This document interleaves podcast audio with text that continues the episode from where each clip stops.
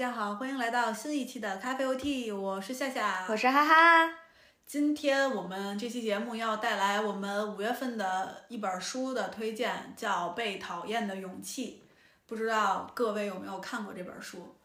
呃，很神奇的是，我们又找了一本日本文学，就是本来是想避开的，没想到结果选来选去还是选了一本日本文学。好像电影有的时候。也会讨论的日本的电影比较多，感觉日本这个国家也挺神奇的哈，很多的东西还挺符合我们国家的人的一些欣赏的一些标准啊，或者是学习的一些东西。但是这个这本书呢，就是虽然是日本作家写的，但是它就只是刚巧是日本作家写的，因为我们更想跟大家聊一聊，就是关于这个阿德勒心理学的这个事情。对，因为他们这个书呢，其实是一个非常好的关于阿德勒心理学的一个基本知识的一个普及，所以我们两个读了之后呢，就感觉可以跟大家一起分享一下。因为正好要到了一个非常也特殊的一个节日吧，就是大学生心理健康节。那这个时候呢，其实是嗯，想和大家聊一聊关于心理方面的呃心理健康的问题以及心理。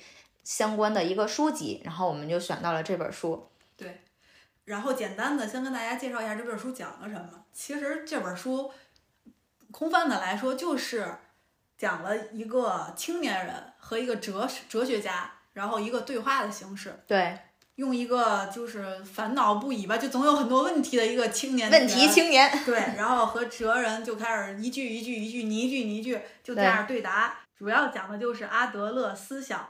之后听到之后，这个青年人变得豁然开朗的一个故事。嗯，然后主要也是带领读者一步一步的了解阿德勒思想。对，所以说这也是关于阿德勒心理学的一一个普及书。然后特别是这里面，因为青年人和哲人的这个对话嘛，其实，在很大的程度上，青年人的这个角色也就代表了读者，代表了我们。我们可能在。刚了解一个，比如说心理学的理论的时候，我们会有很多的疑问，很多的不解。特别是他提出了一个观点之后，我们内心就会有一个反驳：哎，为什么会这样，或者为什么会那样？那这个青年人的这个角色呢，就代表了我们的这个内心的疑惑。就当我们刚想要问的时候，哎，你发现可能这青年人就是问的是这个问题，所以这个对话的形式呢也是很新颖的，比较新颖，然后回答的也比较精巧。对，他会引用一些实例，是，然后给你进行答疑，帮助青年人最后能够豁然开朗。嗯，这就是这本书大概讲的这个内容。当然，它具体的具体讲了什么方法论也好，讲了什么思想也好，咱们一会儿挨个再来。解答或者挨个来讨论，嗯，有兴趣的。然后咱们刚才一直反复提这个阿德勒，嗯，咱们就来聊聊这个阿德勒是谁，他又提出了什么样的一个思想？嗯，其实提到阿德勒，就要不得不提到另外两个人，嗯，分别是弗洛伊德、荣格，对，然后包括阿德勒，他们三个人并称为心理学的三巨头。是的。阿德勒早年呢，其实是归属于弗洛伊德弗洛伊德门下，嗯，是一个他非常受器重的一个弟子。对，后来他又自己发掘了自己一个比较独到的与这个弗洛伊德不太一样的这个观点，然后所以他就又独立的出来，然后又立了一个门派，相当于，嗯，简单来说就是弗洛伊德心理学的核心呢，就是一切都有原因，对，就是原因的导向论，对，导向论。人们现在的行为都可以从其过往的经历中找到原因。对，然后也正是因为每个人不同的过往经历，造就了不同的性格、不同的思想、不同的行为方式。嗯，这是相当于是弗洛伊德的一个思想。对，所以弗洛伊德他更加的是强调，比如说你的潜意识，也就是你过去的这些经经历对你的人人的一个影响。所以他就是像我们刚才说，就是原因论嘛，就是找到了你现在一切行为。背后所支撑的原因是什么？但是呢，他并没有往前再走一步，是说你这样行为导致这样的原因，那你这样的原因会导致什么样？就是导致你的这个结果就没有解决问题的方式，好像。那阿德勒呢，就否定了弗洛伊德的原因论，对，认为如果一味关注过去的原因，企图靠过去的原因去解释事物，就会陷入决定论。嗯，所以呢。他现在他又提出了一个新的观点，他就认为现在是要有一个所谓的目的论。对，任何经历本身并不是成功或失败的原因，我们并非因为自身经历的刺激，然后受到伤害或者痛苦。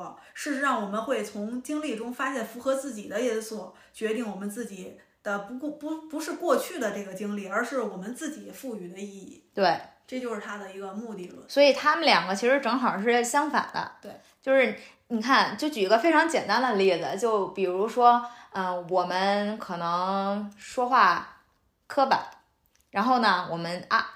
那个弗洛伊德的这个理论呢，就是说你肯定是在你小的时候经历了些什么，所以才导致你现在磕巴了。但是呢，阿德勒的认阿德勒认为呢，你磕巴是因为你想磕巴，你想磕巴，所以你才磕巴。是因为你觉得磕巴对你有益，或者对你现在的你来说是有有好处的，所以你选择了磕巴这个结果。所以这是他们两个不同的地方。确实是嗯非常不同的两个。对，，所以在最开始我听到的时候，我会觉得很荒谬，因为我觉得我们之前一直在提的一个就是原生家庭对于一个人的影响，其实，在某种程度上，这就算是一个弗洛伊德的理论的原因论，就是因为你可能。在从小原生家庭的某种一些经历，会导致你今后在比如说择偶呀，或者是呃，哪怕是交朋友当中，会产生某些这个相应的问题，或者你的一些习惯偏好，都是和你原生家庭、你的过去相关的。但是呢，在这个嗯阿德勒的理论里呢，他就认为你所有的一切都是你现在的自己可以决定的。对，是你自我意识去决定。对，或者是你可以这么去做，然后或者你选择了没去那么做，反正就是他就是认为你所有的一切都是你运掌握在自己的手里，对对对不是受别人的影响，也不是受过往的影响，对，全在当下你自己。你现在想这么做，你才这么做的。所以呢，他这个阿德勒心理学也会被叫为什么个性心理学，就是你自己就是 individual 自个人的一个心理学。嗯嗯，也叫个，我看也有翻译成为说是个体心理学。对。所以这就是这两个心理学理呃名词不一样的地方，理论其实它两个学派，对相当于是完全对立的两个学派的一个阐述吧。对然后我们呢，今天讨论这本书呢，主要阐述的就是其中阿德勒学派，这叫阿德勒理论，阿德勒啊心理学心理学它提供的一个范畴当中的这些引导下边的一些的话题的讨论。嗯对然后接下来啊，咱们先不说阿德勒心理学，咱们先聊聊这本书的名字《嗯。被讨厌的勇气》。那什么叫被讨厌？那又是能不能接受被讨厌？其实我觉得这本书为什么这么畅销，在某种程度上是因为这本书的书名儿。你想啊，比如说这本书叫《阿德勒心理学基本理论》，那我肯定不会看。对，我们就就是我们内心会抵触学习一些心理学知识，或者是怎么样。但是你说被讨厌的勇气，好像一下子击中了大家，因为大家都不希望自己被别人讨厌。嗯，那这个时候呢，他告诉你，你需要具有这种被别人讨厌的这个勇气，哎，你就会感兴趣。所以这个书名起的是有学问。特别有学问，或者帮助了这本书成为一本很畅销的心理学书的一个原因之一吧。没错，对，然后也是让大家走进了这本书。所以你看，关于被讨厌，我觉得就是看我们怎么样去看待别人、看待我们的眼光嘛。其实我在最开始和包括看完这本书之后，我很多时候是觉得我内心的一些想法在这本书里面得到了一些印证。就比如说，我可能不会说特别在乎别人的眼光，就是从小到大，就是你逐渐成长过程中，你会有一个意识，就是别人说的不一定是适合你的，然后你现在选择的路是你可以为自己负责的，就是就是关于这个我和别人的关系这一个点上，我好像还是可以能够自己去调节或者去面对的。但是其实更多的，我通过这本书，我觉得我自己很欠缺的是，我其实缺乏完全接纳自己，或者是悦纳目前的自己的这一种状态。就是很多时候你会对自己不满意，或者是你比如说，嗯，有的时候你会有一些拖延，然后你说可烦死这样拖延的自己了，因为你就没有办法接受那个可能不够优秀，或者是真的很拖延，或者是怎么样那个自己。但是呢，你又觉得自己好像改变不了，或者是一段时间内你是没法改变那样的自己的。这个时候你就很不喜欢那样的自己。所以，像他当他提到了悦纳目前的自己这一个概念的时候，这个是我比较受到冲击的一个点吧，就是也会让我去产生一个反思，就是我这一点做的好像还是不够。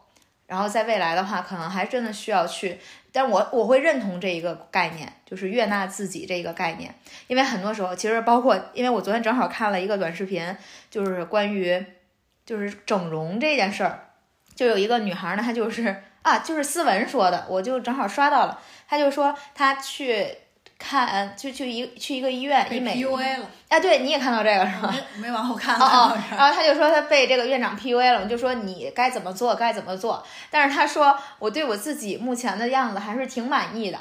但是很多人呢，是因为他确实对自己的样子目前的样子不满意，然后所以他才会选择通过医美的手段去。呃，改变自己的这个样子也好，但是正是因为你对自己不满意，所以你才会给别人了一些营销你或者是销售你的一个这个机会。所以我觉得这一点确实就是你对自己到底是否是真正的接受这一点，这是我在读完这本书之后的一个想法。对于我来说，被讨厌这件事儿，自从上次读完《月亮与六便士》之后。我就已经，我觉得看什么书都影响不了我了。嗯，就我可能不会完全做到，就是不不在意别人的目光，但是别的书写出来的那个营造出来的氛围，跟《月亮与六便士》里主人公给我的冲击比之外，应该也没有再有比他更有说服力的了。嗯，我就觉得，对于我个人来说，我本身也是一个。对于我自己坚定了的事儿的话，我不是很在乎别人说什么。嗯，对于模棱两可的事儿的话，可能我还挺希望偶尔听一下别人的建议。嗯，就我也有可能会听，也可能会吸取他的一些建议。所以我是一个比较能理性判断别人说法的一个人。嗯，所以我觉得我还挺有这个被讨厌的勇气的。嗯，如果单单从这个。题目来分析的话，不在细节的分析它里面的观点的话，对这一点来说，我还挺有信心的。就其实说实话，就是这本书的题目会吸引很多人，但不一定会吸引我，因为我不是很介意这方面，就我不会很在乎别人对我的眼光不好，然后我就心里有负担。哎呦，他怎么想的？我有的时候大概的意思就是。你也管着吗？对呀，关 你什么事儿？还 关我屁事儿？就这种这两个信条，我觉得关你屁事儿，关我屁事儿。这个信条我做的还行。对，虽然不是说所有的都能做到，偶尔肯定有你也有介意。比如说你很介意的一个点，嗯，然后别人一直攻击你，你可能也会偶尔短暂的陷入焦虑。是我又是一个非常能自我开导的人，所以也不存在太长时间的焦虑。所以这一点我还是比较能够调节自己的。所以你知道这是为什么我一直没有读这本书的原因，就是因为其实之前很多人都推荐过这本书，就被讨厌的勇气，就包括这个大张伟，然后还有那个就很多明星，就包括我看那里面就好多好多人都推荐这本书，嗯嗯，然后但是我当时并不了解这里面的内容嘛，然后所以我也就没看，然后后来呢是因为另一个朋友他也想说看这本书，哎，我就有点好奇了。然后呢？等再另再另外一次我去书店的时候，再和另外一个朋友，就相当于这第三个人。然后他说他看过这本书，这本书很好，然后推荐你可以看一看，这么跟我说的。所以我才决定当下就买下了这本书，就在看这本书。然后我才发现，确实是这本书和他的名字其实没有很大的联系。它真的是一个心理学知识一个普及，我觉得。我这么讲吧，因为我必须要客观的去陈述我对这本书的一个看法。嗯，这本书是你推荐给我，然后我才看的嘛。呃，看这本书的过程中，其实是我自己两方在博弈的一个过程。嗯，就很多观点，其实我不是特别认可。嗯，然后又不得不提到我们之前学到一个词叫“我值”。嗯，我觉得我应该算是一个我值很高的一个人，所以我 我不太习惯别人教我做事儿，就是你可以通过事儿来影响我，就这件事儿，我通过你做的事儿，我发现你做的对，那好，我听你，就我会学习你。但如果你直接方法论直接给我上，然后你告诉我你就应该应该应该怎么做，本性上我可能都不太接受，所以我就一直在博弈，因为大家都说这本书好嘛，那我肯定要认真读。可是读着读我就觉得，嗯，是吗？哦，真的吗？就反复的在这个过程中，以至于到现在，我都是觉得我可能会辩证的看这本书，就是直至今日，我仍然不觉得很多书里说的东西是正确的。嗯，我觉得就是这一点也跟大家就是分享一下，其实你在读任何书的时候，就真的要抱一个辩证的态度去看里面的很多观点，因为这里面的观点不一定是你觉得能认可的。但是如果能出现一些新鲜的观点，其实对我们来说也是非常有益的，因为这是一个让你能哎从另外一个视角看哦，原来这个世界上还有人这样去想的一个方方向一个角度。所以说，为什么要说大家一定要多读书？不是说你一定要学书中的某些道理、某些东西，这书一定要教你点什么？其实不是，是说你要从书中，就像是和别人交流也是一样，和别人去交流也是在读这个人这本书嘛。所以它就是说是一个观点的一个交错，然后一个分享，一个互动。我觉得就要辩证的看待这个观点。我觉得你提这一点还是很好的。然后，因为这本书本身争议也很大，嗯，在网上我去查的时候，查资料发现很多人跟我持一样的观点，或者比我强烈多了，嗯，他就全盘否定，觉得他讲的很多东西没法产生共鸣，嗯，或者是他其实很多时候。嗯，因为我的理解，它可能这本书更多的是一个它的方法论的一个介绍，或者是它一个基本理论的介绍。对，通过这种形式，所以它很多时候你怎么样去做，还是怎么样去实践，它并没有提那么多，它也是有涉及，但是并没有说那么多，所以这也是大家可能会觉得它不落地。对。然后另一部分人就是疯了一样的喜欢，说改变了我的人生，嗯，所以就更神奇了。对这本书，我的但是好奇心，但是我对于说改变了我人生的这些人的观点，我还真是持一个问号的态度。是为什么呢？因为在这书里也提到了，就是说，当你和阿德勒心理学就这个理论去相遇了之后。你在你人生当中，你可能，比如说你三十岁和他相遇了，你可能还要经历你年龄的一半，你可能 再用十五年的时间去践行这个理论，你才会发现他真的能改变你的人生。这是人家自己说的，嗯，而不是说你读完了之后你立马豁然开朗，好像啊我的人生自此之后好像就与众不同了。然后这个观点实在是太好了，怎么样？其实并没有。但是无论如何吧，今天我们聊的这本书，我们就接下来呢会分析一下这本书里提到的一些观点。对，我们浅谈，然后有的可能是我们支持的，有可有的可能是我们心存疑问的。然后我们接下来就走进这本书。好，首先我当时列大纲的时候呢，就简单的找了几点，我认为它比较。在这本书当中比较重要的几个观点，因为首先它这本书也挺厚的，嗯，它一页一页每就是好像一晚又一晚，对，提出了好多问题，是的，他又回答了好多问题。你要说每一个都聊也聊不过来，我就把我认为还不错的或者是比较重要的一个点拿出来，让咱们今天讨论一下。第一点呢，就是文中这个哲人提到一个观点，说一切烦恼都来自于人际关系。嗯，然后他提出了一个方法论，怎么才能解决这个烦恼呢？就是分离理论。对，就是这个分离理论呢，其实简单的来说就是不要对别人的课题妄加干涉，然后呢，自己的课题也别被别人干涉。就是用我们大白话，就是说关你屁事儿和关我屁事儿这两件事儿。其实还挺爽的哈，如果要能坚持这个分离理论。对。然后我补充一下这个。他这个分离理论凭借的就是选择所带来的结果由谁来承担，嗯，这个清晰的划分自己和他人的事物，相当于就是把这个事儿分开来看，到底跟你有关系还是就结果会影响你还是影响我？对，这是谁人生的课题？如果是你人生的课题，那么选择一切选择权在你的手里；如果是我人生的课题，那么一切的选择权就在我的手里。对，也就是说。我要决定我自己的人生的课题，但是我也不会干涉你人生的课题，对我不会对你指手画脚。所以说，这个理论呢，在我们看来其实是有一点点冷漠的。如果这个世界上就是我的事儿你别管，你的事儿我也不参与，那是不是会冷变得更冷漠了呢？还是说这个是在某种适度范围内？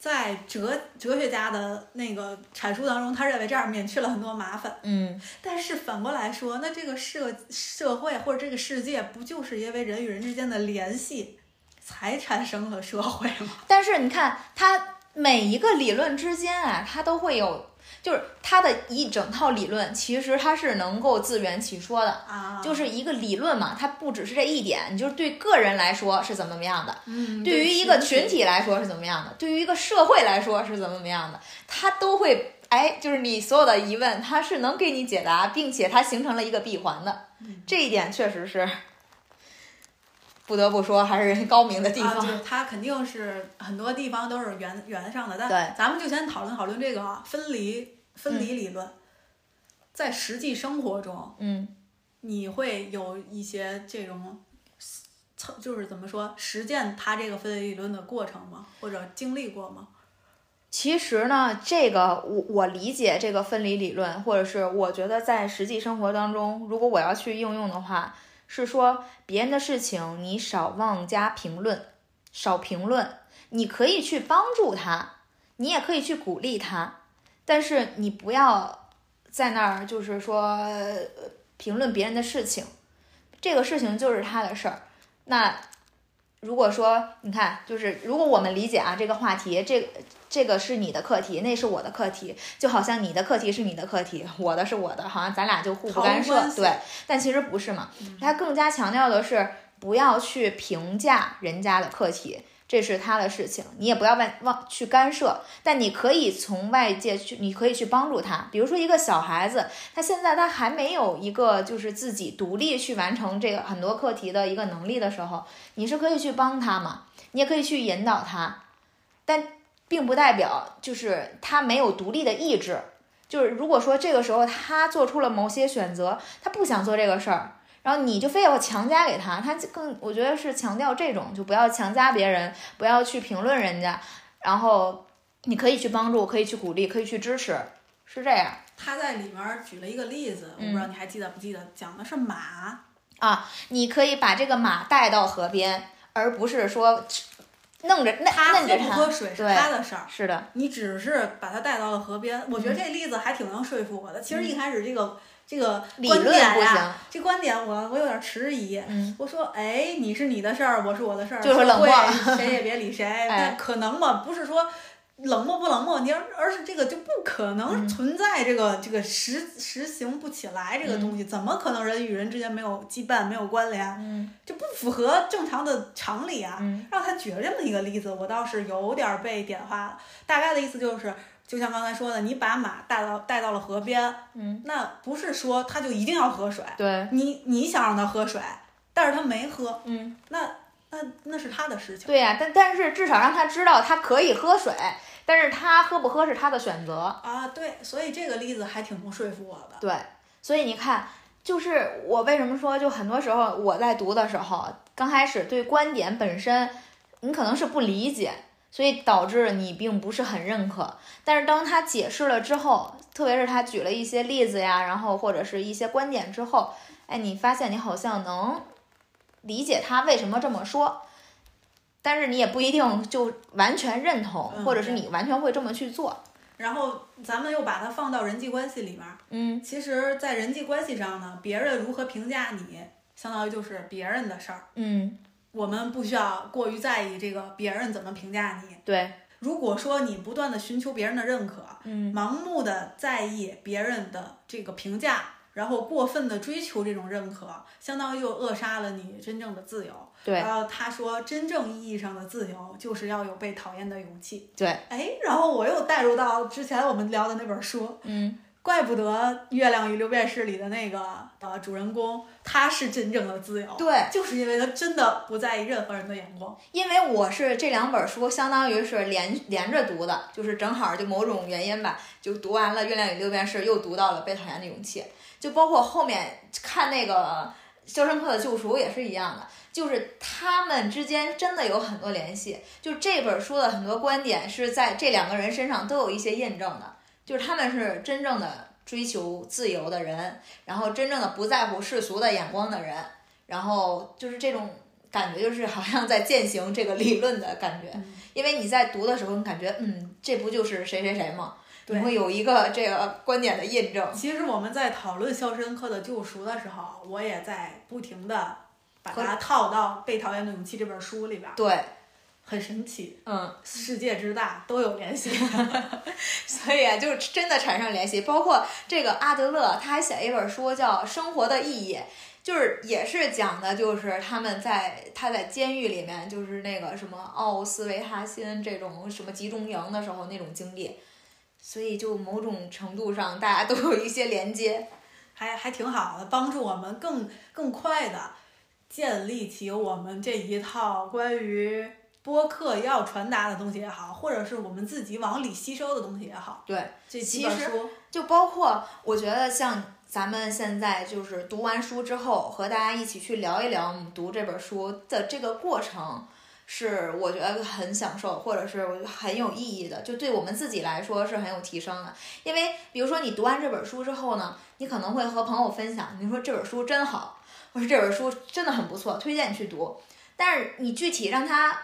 说哪里好，你可能就是面对的是某一个人，你只和他分享了这里面的一些观点呀，或者怎么样，你只是分享，但你没有思考那个过程，就是你真正再去深入的去思考，比如说这个点对我来说，或者是在生活中怎么去应用，或者是怎么样，就是没有一个横向的一个迁移的过程，但是呢，在。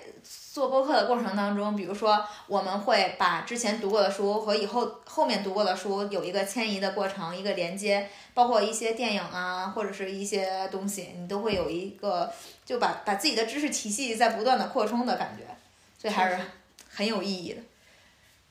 这是咱们刚才提到的第一个观点。其实从理论上来说，我们俩是相对比较认同他这个理论的，就是相当于就是。我的事儿我自己管，你的事儿你自己管。虽然不是说所谓的冷漠的那种关系，对，是就是我们自己对自己的人生负责嘛，相当于就是。你知道吗？其实我觉得，就像你刚才说的，就是我们我执比较重的人，更适合这套心理学理论，因为它是个体心理学。你很多时候是在想我怎么样和这个世界去相处的，所以其实这本书是。我我因为我还在觉得，你看，包括他的观点嘛，我就像说什么悦纳目前的自己，就像这种观点，我觉得就是适合你，你比如说，你说他说悦纳目前的自己，你就说我就是很喜欢我现在的自己。我跟你说，我看到一个评价是什么呢？他说的是这本书呀，很神奇，嗯，心理很强大的人根本就不用看，心理很就稍微有点问题的人。也最好别看，然后我想想，还真是，哎呦，我想这话也不能这么说呀，这不把人这个作品就给否定了吗？但我不得不说，我有的时候还挺认同的。就心理强大的人，你也不需要他这样教你，很多东西我自己有自己的一个套路。包括虽然我可能不知道他的理论，嗯，但是其实这个理论不也是他提出来的吗？也也不是说是他只有他一个人那么做，只是他归纳出来的。对我其实就是这个流派的这个人啊。对你其实就在做这些事情，所以当你读到这些观点的时候，你可能会觉得，嗯，我就是在做这些事儿啊。对，或者反正要你说。对啊。然后。接咱接着言归正传，接着说第二个，我在这个大纲里列出来了，这个他的一个说法是共同体感觉。具体来说，就是把对自己的执着转化为对他人的关心，建立起共同体感觉。以下呢，就要从三点做起，也就是自我接纳、他者信赖和他者贡献。嗯，个体的社会化是人成熟的一个标志。如果说你无论走入哪个群体当中，都应该具有共同体感觉和他人建立共同体模式的人际关系，应该认识到自己和他人是处于一个共同体当中，自己有必要主动和他人进行互动，为他人为共同体的利益做出贡献，在实现和维护共同体利益的前提下，实现和维护自我的利益。其实他这里说的还挺客观的，就他没说你要无私奉献，你光去为别人，你千万。别别忘了，千万别为自己，你就讨好别人，你就让别人开心。他讲的是你要满足自己的利益，让自己觉得得到了好处。嗯，然后你同时要给你的团体、给你的队伍带来一些好的地方。对。然后这个里面我就想到，还他说还说到另外一个词，就是关于归属感，就是你在一个团体里面，你怎么样才能有归属感呢？其实是你能为这个团体做些什么的时候。你才能感受到自己是融入到这个团体里面，然后你才会有相应的这种归属感。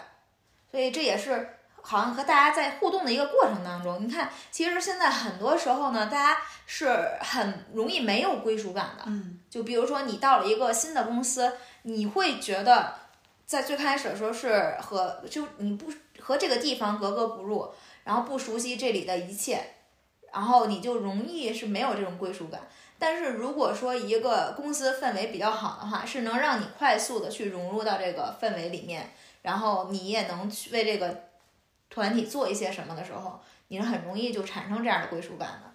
没错。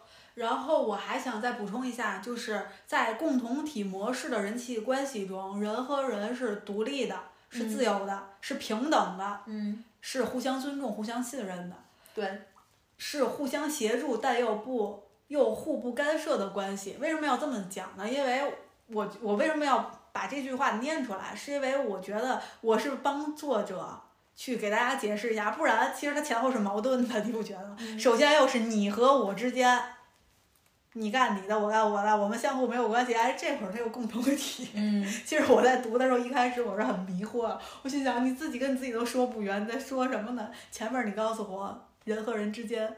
都是个人为个人负责，后边你又说我要寻求他人的认可，嗯，然后还有他人的信赖啊，对，还有他就是信赖，对，你还要给他人去做贡献。我我我想这在说什么？我不懂啊，他不会是忘了他上一章在讲什么吧？但后来我在想啊，他可能也是在圆回来，讲的就是你要积极的在共同体当中做一些事儿，但是呢。你又不是说是只为这个共同体做事儿，你是为了其中自己也是为了更好。对，所以你知道这一点，我就想到了什么？就是他在前面还提到了一点，就是关于善。他说什么是善？这点是让我很颠覆我的想法的，但是我又忽然间觉得我很赞同的。他说善其实就是利己，就是你在做一些善事的时候，你就是在利己的。但是我后来又想，就在这一块又想到，其实利己，利他就是利己，就是你在做对他人有好处的事，或者你在做善事儿的时候，其实你更多的这个利己是你在自己对自己内心的这种一种滋养嘛。我觉得，比如说你帮助了别人，那你是利他的，但你利己的方面是什么呢？你就会自己好像哎呀很有成就感。或者很有这种就是呃荣誉感，或者是就是帮了人，你就是开心。你记得咱们在在人间失格的这个书的讨论的时候，我们讨论叶藏，他去讨好别人。你记得我当时说，其实他是得到好处的。嗯，其实我觉得跟这个也是有关系的。对，他他也不算讨好别人嘛，就是他他在去迎合别人的这个过程当中，他是为了自己满足自己的很多的需求。对。其实也是跟这个这本书当中提到的这个有关系，所以吧，你看他提了半天，还真的就是叫个体心理学，因为你很多时候还是说在研究你自己是怎么样去和这个世界相处。我觉得他在帮你自洽，对，有些你可能不能接受的行为，他帮你。给捋顺了，让你觉得哦，我这么做是有原因的呀，哎，还不错这个原因。所以呢，很多时候很多理论真的是就是为了在你做某些事情的时候，给你自己提供一个理论依据，让你去更有力量去做这件事儿，或者是你更加坚信你做这个事儿，你你觉得是对的。我反过来又想这么说，有没有一种可能是每一种做法都有理论依据，都有理论依据，只不过是不同的这个在这个做法当中不同的人，或者是他理理解出来比较强，或者他粘出来了，他去做这个理论的提出一个归纳，然后他后边出本书，然后去印证啊，每一个其实都有，所以你就坚定做你自己就好了。对啊，除非抵触抵抗的是，除非触犯的是法律。然后你可能做了一些那些事儿，我不能说你一定做的是对的，剩下的我觉得做自己都是对的。嗯，你不要去对这个理论，可能你对别人的理论，哎，你发现那个理论跟我的行为啊怎么高度一致，然后也得到了一个很好的自理论支撑。对 对，嗯，接下来咱还继续往下说呀，说下一个观点，我也是比较感兴趣的一个观点，叫纵向关系和横向关系。嗯。这个呢，就是所谓的，我觉得在讨论一个平等的关系，对，一个平等的一个一个讨论吧。嗯，其实它里面就关于强调人与人之间的关系嘛，它就强调的是不同但平等，就每个人都是不一样的，你生来可能会有不同的家庭背景、不同的这个人生经历什么的，但是每个人是平等的。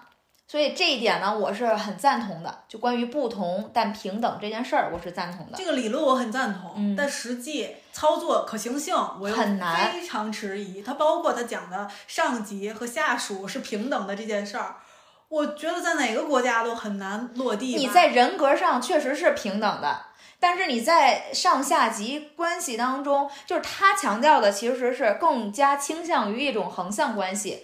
就是每个人都是平等的，所以呢，你也不要去评价我，我也不要去评价你。我们只是，比如说是就事论事，可能这件事情我们在做这事儿的时候，哎，哪个地方可能是有欠缺的地方，哪是不对，可能是这样的一个关系。但是不要去评价对方的是哪种，就比如说你真棒，你真好，你做的好厉害，这种评价不要有。他觉得赞美式的教育都是不应该存在的。对。就是这种赏罚教育是不对的，就在这一点，其实对我的冲击是有点大的。我会觉得，就比如说，我认可他说人是平等的，不同但平等。所以呢，你在教育当中是不要说给孩子一种上下级的关系，就是比如说我去命令你，对，或者我评价他，我就就比如说这，我我觉得我可以做到不命令他去做什么什么事儿，就是可以尊重孩子的这个人格。对吧？和我是平视的状态，但是我没法做到的一点是什么呢？他这个东西他做的很好，他做的确实是很好。那我要怎么样去表扬他？我不表扬他吗？我不给他这件行为来做一个评判吗？那我那我该怎么做呢？评判那是他的。对呀，所以你知道，但是很多在事实证明，很多孩子就是当你去鼓励他的时候，我你看我现在说的是鼓励，他是赞同的，对吧？但是我的鼓励的方式就是，你这次做的真的很棒，然后你或你这个任务完成的很好，你的书写真的很认真，我也很落实到了具体的事情上，就比如说你的书写很认真，然后能看出来你是付出了很大的努力的，但这难道不是一种评价吗？所以就是在这件事情上，我本来我是很认同嘛，我就想去践行一下，我说不要总去评价，说你真棒，是说你要告诉他他哪里做的棒。但是很多时候，你不需要解释哪里做的棒，他就是你就给他一句这样的一个鼓励，就说你继续加油，你就给他力量了，或者你就让他觉得，嗯，老师看到了我的努力。而且很多人是需要被鼓励的啊。但是鼓励和评价呢，它又好像是不一样的嘛，因为我不知道，其实所以这在这一点上，我真的就像你，因为你后面还提到了，就是说你关于他的这个理论哪块儿是你可能不太认同。我之所以单独拿出来，就是因为我认为有太多可以讨论的了。对，既然这样，没事儿，咱们就在讨论的过程中就批判他。所以这一点就是我非常想说的，就是我赞同人是。很横向平等的，因为我没有谁，你就是比我高一等，或者是甚至在某种程度下，你之前出生的人就是不如人家后面出生的人。就比如说像现在年轻人，他们就是对电子产品，就是人家不不需要去什么使劲学，人拿来就直接可以用。但是你很多老年人，你就是还得去学，还得去摸索，还得去怎么样？那这个时候，那你们就是。不不是那么平等呀，就是你一个是就是能力上的不平等呀。所以在这一点上，我觉得人格上的平等我是赞同的。然后呢，不去评价别人，可以去鼓励，可以去支持、帮助，我也是赞同的。但是在实践层面上，我觉得很难去实践，在这个这个事情上，在这个观点上，我甚至觉得他有点阿 Q 的精神，嗯给自己洗脑洗的特别好。嗯他说，我们之所以交往，是因为平等，嗯所以信任，所以接纳，对，说的都特别好。嗯但实际，我个人读的时候我就画一个问号，不论是上下级的关系，嗯还是这个长辈与晚辈的关系，嗯还是老师和同学的关系，等等等等这些关系，嗯真的真的就完全完全就能平做到平等吗？其实不是，是很多东西。哎呀，但是这样我又我又要说，嗯，又要反过来说，那现在这现象就是不对的呀，所以我们要抗议这种现象。不，但是你看他平等，我还是觉得我能理解他想说的是在人格上的平等。就是当然，人格我甚至觉得不是说是关系的平等，每一个人对都是平等他，。所以他想说的，我我我感觉应该是人格上的平等。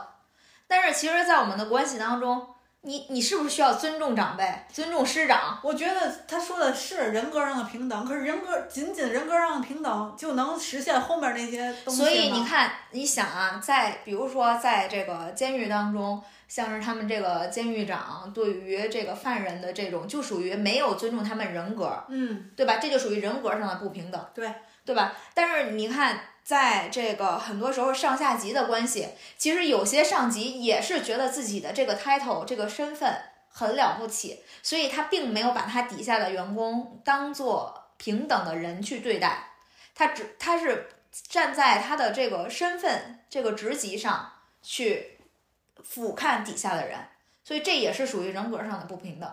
所以我我现在你知道我在怎么怎么想的？我想的是，我们呀要读这个观点的时候，我们要作为一个所谓的级别，就不管是我要作为一个上级，或者作为一个长辈，作为一个家长的眼光来看这件事儿，我们就能告诉我自己，以后我要不能利用这个优点。如果说你要是我现在作为一个低，就相对这个书里说的低级的这些，人，嗯我肯定想平等呀。嗯我我特别想平等，我我每一个都告诉我，每一他这每一条都印证我心里想的，没错，但是其实。我们现在已经是长辈的身份了，其实很多时候我也会有一点儿，就是就是为什么劝告自己，或者是告诉自己不要那样。首先，你不要以你过来人的姿态去指点孩子该做什么，不该做什么。你现在就是该干什么的时候，就不要说这种话。所以我说嘛，我们的读这个书的这这一点的心态，我们就要把自己设定为我们就是那个高高级一点的那个人。对，再读的话，我就会受教育哦，我不要怎么做，怎么怎么做。是你如果把把你设定成一个，你就是一个职员，你就是一个学生，你就是一个小孩儿，那你肯定就觉得这话实现不了。我心里是这么想，可是高级的人不这么想，他还是那么虐我呀。对，我想可能这么解释的话，会更好的理解一下，就变成了我我是一个用好处的人，用这个身份的好处的人。嗯，然后我读到这句话，我意识到我这么做是不对的。对，因为我们都是平等的，对，你没有必要你高高在上的去指点别人的人生。对，这也验证了另外一点，就是每个人的课题的划分。没错儿，这就是所谓的横向关系，也是提供了一个新新的词。其实这个这个横向关系，这个关系我们很认可，嗯，这个平等我们是非常非常赞同的。对，但是这个词呢，我们也是通过这本书才听说，然后也是又理解了一下所谓的横向关系，也希望以后能存在更多的横向关系，尽量减少这种纵向的上下级的这种的一个压迫也好，一个不平等的一个对待也好。对。然后接下来咱们就说下一个观点，叫活在当下，人生是一连串的刹那。嗯，这句话有点鸡汤的意思了。对。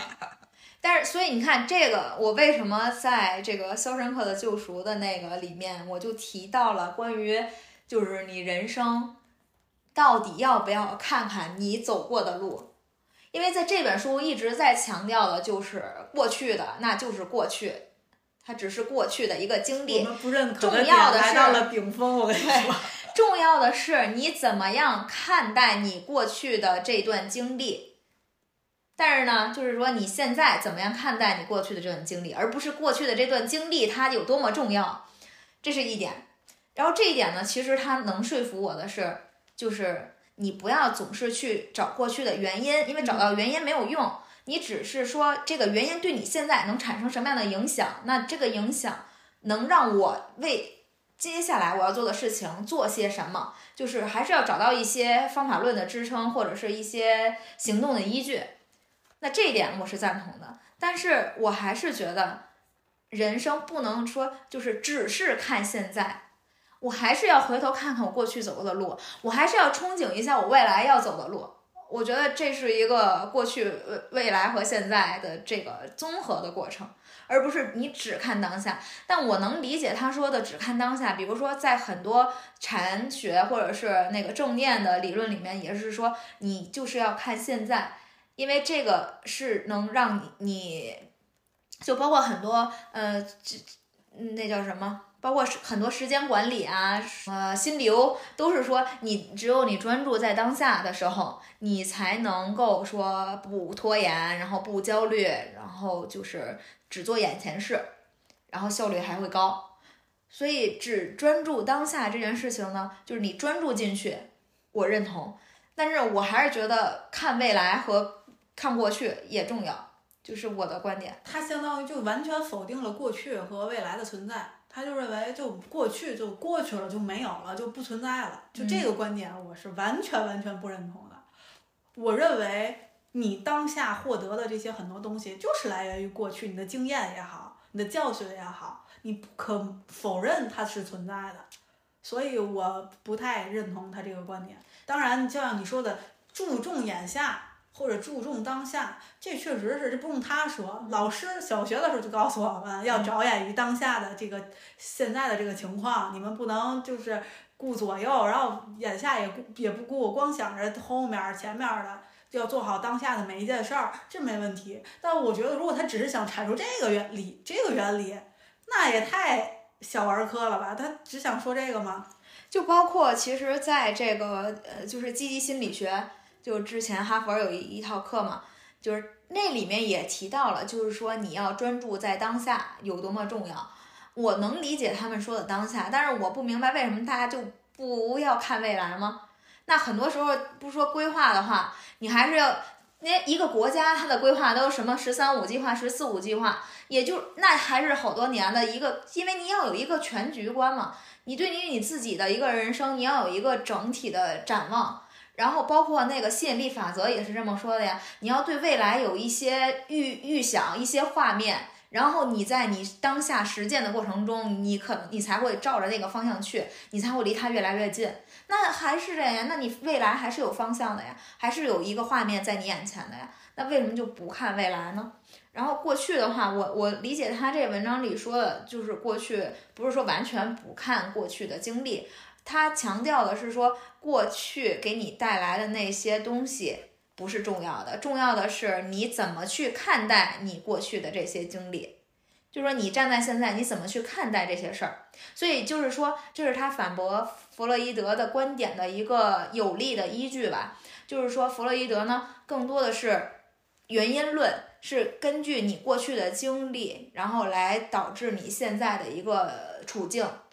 但他说的是说你现在的你是怎么样看待你过去的这个经历？因为有的人发生同样经历的人，但是他面对是不同的人生。有的人选择的是一种方向，积极去面对了，然后他的人生可能就会有一个不同的走向。那有的人选择就是说我因为这样的经历，我怎么怎么样了，然后他就没有去做一些事情。所以就是两种不同的走向，这个点我是能理解的，就是你。怎么样看待过去的经历，会导致于你同样经历的人会有不同的人生走向，这点我认同。但是关于只看当下这件事儿，我倒是觉得还是说有待商榷吧。嗯，反正到目前为止，我列的这四条，嗯，我咱们就已经都讨论完了嘛。嗯，然后我们大部分都是带着一个。辩证的观点去看待的。当然，你也可以有认同的声音，也可以有不认同的声音，这是嗯每个人自由的事情，嗯自由的判断。然后我们也表述了我们的观点。我觉得还挺神奇的是，尽管你可能有的地方你不认同，但是你依然能在这些理论当中去得到一些东西。对所以还挺好的。包括你通过他的语言，甚至去更能认证、印证自己可能是对的。就是嗯我要更坚持我自己的观点，我认为未来就是很重要。那嗯好，你这么说，我还是更反而倒印证了我自己，我更坚信未来，就还挺有作用的。通过它反而印证反印法。嗯然后接下来，我觉得咱也没还您还有需要说的，就是不认可的他的东西吗？还是说我们刚才这过程当中已经就基本上都说完了？其实我还有想讨论的，就是刚才说到的这个，比如说赏罚教育嘛。赏罚教育本身是，其实本身赏罚教育我也不是特别赞同的，因为有的时候，他对于孩子更多的时候是需要一些他自己有内驱力，他自己真正想去做这件事儿。然后他在做这件事情的话，他才会更有动力。但是你因为你可能因为那个为了一个什么电子产品，为了一个什么玩具，这种的赏赏或者是那样的罚，会丧失他对于这个事情本身的追求，或者说他自己内心的内驱力是不足够的。像这样的赏罚教育，所以我是支持，就是赏罚教育可能不特别。不是特别好的选择，但是在现实社会当中呢，你比如说小孩子他们都喜欢那个，就是你比如说给他们积分换礼物，他们都喜欢这种手段。所以你看，在这个理论和实践当中，它还是有一些这种那有没有可能，其实是因为我们提供了这种手段，所以他喜欢？你要提供一种别的手段，可能他就喜欢别的。所以说，这我这是我产生的疑问是，你怎么样才能让孩子真正的去具有这种，我就是觉得学习很是很好的这个内驱力呢？这是我一直在思考的一个问题。因为很多小孩儿他会被你眼下的这些呃鼓励也好，然后你眼下的这些奖励去吸引，然后他去学习。但我是内心深深的知道，这不是他学习的真正的动力啊。他为了这些东西去学，他不是为了想要获得知识去学习，那并不能足以支撑他很久很久嘛。他可能达到眼下的目标了，就是你，我打断你一下，嗯那你这么说，每个人的学习都不是为了学习知识而学习，所以这是我们教育体制的问题，不是吗？嗯，因为我们为了高，这是为了，这是我想提到这一期为什么想提到这个话题，就是因为很多人在上了大学之后就不想学习了，或者不知道该怎么学习了，失去了学习的意义了，因为他们一直被教育，就包括我，应该说是我们一直被教育的理念就是，你到了大学就是玩儿，你到了大学以后就不用学习了，我们一直都是这样的。所以，当他们真正经历了高考之后，真正进入了大学之后，他们好像不知道该做什么事情了，没有在这个上十二年学的过程当中找到自己学习的意义，或者学习到底是为了什么。然后我们一直是在被某一个目标去鼓励着，去激励着，但那并不是他学习的本质。所以，这是我在这一点上想提到的一个地方。对明白。然后就没了。那你有没有特别认同的观点？说出来，哇塞，这点和我太契合了。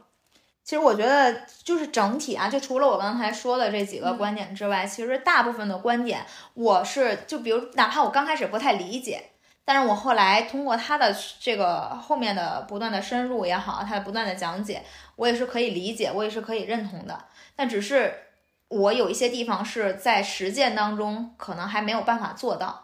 所以这是我为什么还比较认同他有一点，就是说，当你知道了这个心理学理论的时候，你要在你未来的很长一段时间去践行它，你才能够真正去理解它。我觉得应该是这样的，而不是说你接触了一个心理学理论之后，或者你接触了某一些理论之后，你马上好像就就就是它了。我觉得这一点我是存疑的。我觉得你很多理论也好，或者很多东西也好，你真的是要在你未来的实践当中，你去践行的时候，你看到它到底适不适合你，还有一个选择的过程呢。我是这样理解的。然后还有就是在这里面关于人生的这个三个课题，也是我比较想聊的，就是我之前也在提过，就是关于爱的课题。是我比较欠缺的。然后我现在在想，那为什么关于爱的课题你会觉得在这方面比较少呢？然后我就会联系到悦纳目前的自己这一点。我可能我自己没有办法，现在还对我目前的自己达到一个悦纳的状态，就是你很高兴的接受你目前自己的好也好，你自己不满意的地方也好，我好像还做不到这一点。也就是说，你对你自己还没有足够满意的时候，你好像在做这个。爱的课题的时候，你会有一点，嗯，想推脱，或者是想把它先放到那里，我先去解决我自己和自己的一个问题。我觉得，因为爱的课题更多的是和他人，特别是和异性的一个接触。我的理解啊，就是你，你可能我觉得我在 交友方面可能还 OK，但是我在和异性相处的过程当中，我会自然的给自己加上很多很多门。然后弄到很多很多的枷锁，我觉得在这个问题上，我一直没有前或没有进展，或者是没有一个新的方向，我感觉是这样。我对于其中一个观点就觉得特别认同的是，他说你之所以无法改变，是因为你自己下了不改变的决心。嗯，这点就还挺让我同意的。这也是我之前一直说，就比如说，或者是你之所以没改变，是这件事情还对你来说不足以致命。就是没到那种必须改变的程度，所以你可能就不会去改变，或者是说你对于改变的未知是充满了不安的，所以那不改变的现状你是可以接受的，那就不要去改变。我我觉得是这样，可能我理解的是他的意思，表达的就是你其实心里还是不想改变。你想改变，是你言语上想改变，但你内心决定的还是你。当你罗列出来改变和不改变的一个对比来说，其实，在当下你就已经下了不变的决心，不然你就一定会变。对，我觉得他说的还挺对的这一点。那关于书籍，咱们就讨论到这儿。接下来咱们就进入咱们每期的必备环节——好物分享。我这期要分享一首歌，就叫《被讨厌的勇气》，嗯，是一首粤语歌。是一个香港的一个女歌手，叫许静韵唱的，然后刚好也可以作为这期的片尾曲，大家可以听一下。嗯，那我分享呢，因为是阿德勒心理学嘛，然后我就想，如果要是大家有兴趣再深入的去学习一下他这个心理学的其他的理论，或者说在实践当中他是怎么样去把他的方法论去运用的，然后我就列了一个阿德勒心理学书单。然后第一个是生命的意义，第二个是个性心理学，第三个是儿童的个性成长，第四个是儿童指导与家庭教育，最后一个是社会兴趣。所以这个呢就适合不同层面的人吧。如果大家想了解一下自己，从里面可能找到关于自己的；如果想关于家庭教育啊、孩子的教育，也可以去了解一下关于儿童心理学的内容。对，好。以上就是我们这期节目的全部内容，感谢你的收听。祝你在忙碌的日子里不要忘记多喝热水。下期见，拜拜。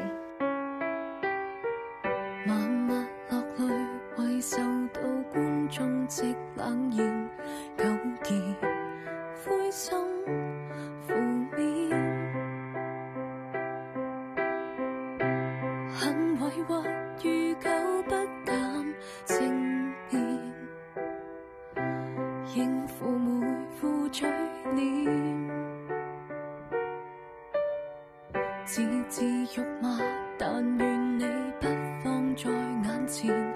相信雨后还是青天，为何怀疑自己一种信念？何妨抬头面对残酷笑点？请喜爱你的错。